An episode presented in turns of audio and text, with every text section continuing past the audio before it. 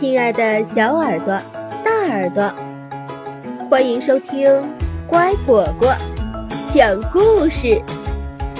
我是你们的好朋友丫丫。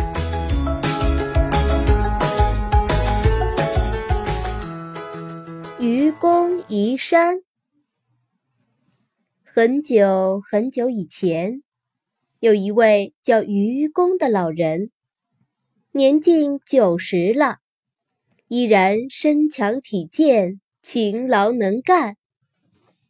他有很多儿孙，全家人和睦的生活在一起。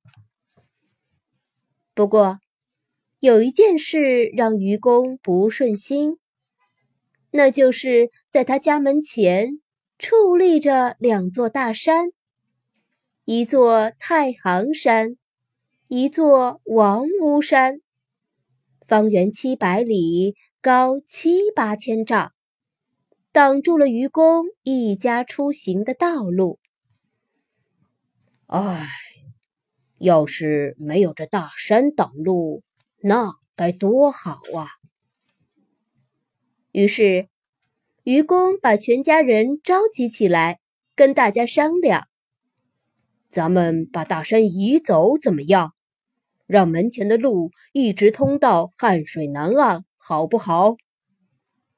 儿孙们听了，纷纷叫好，卷起袖子准备大干一场。愚公的妻子却提出了疑问：“凭你的力气，连魁父这座小山都不能削平，能把太行、王屋这两座大山怎么样？”那么多土石又能堆哪儿？大家出主意说：“运到渤海北边吧，可以倒在营土的北面。”说干就干，准备好了工具，愚公带领子孙开始挖山。男人们开山裂石，将一车车土石运到渤海边。一年往返一次，女人和孩子往来送饭。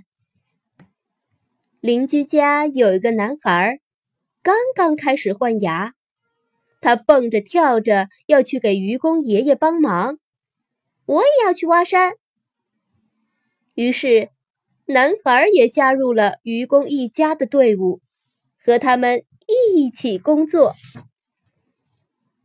河曲有位被称为智叟的老人，一听说愚公一家要移山，就觉得他们在干一件傻事儿。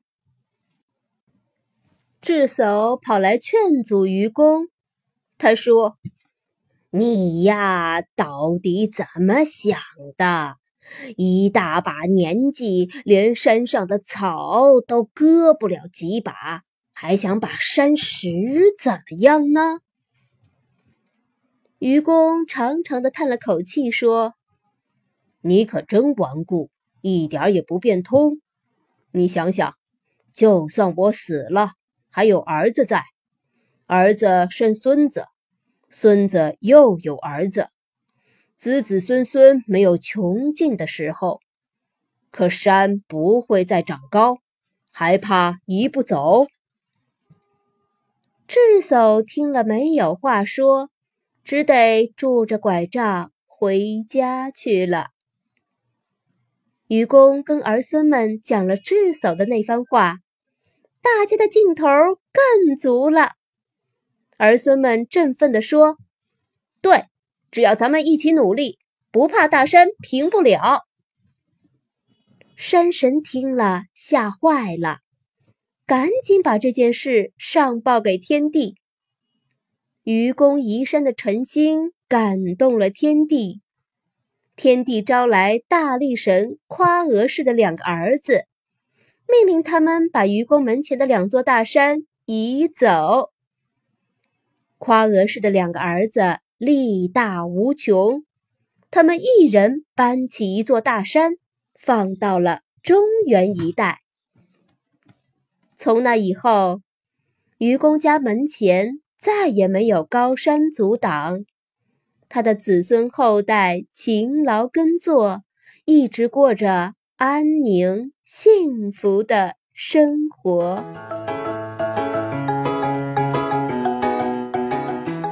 故事讲完了，你喜欢吗？感谢收听今天的故事，更多故事请订阅或收藏“乖果果讲故事”，也可以关注微信公众号“乖果果”收听哦。我一直都在，在这儿等你。再见。